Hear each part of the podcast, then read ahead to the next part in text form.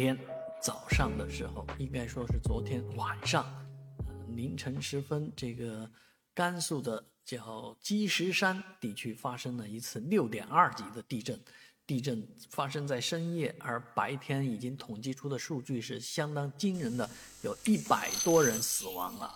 啊，所以这个积石山地区，呃，本身是贫困地区啊，山区啊，很多房子建设比较的简陋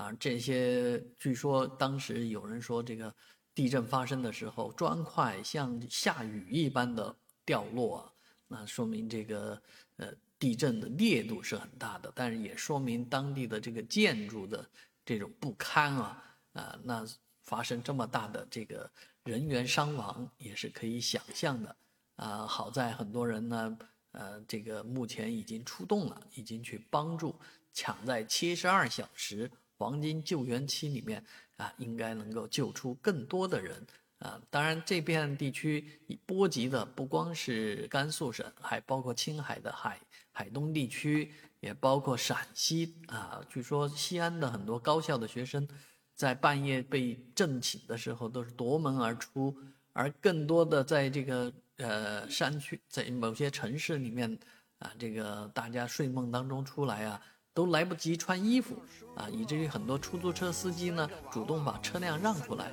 让小孩睡在里面，让这些没有衣物的人睡在里面，这样至少可以利用啊汽车的空调保个暖。所以这个现代生活条件的提升啊。也让大家能够伸出一把一把手啊，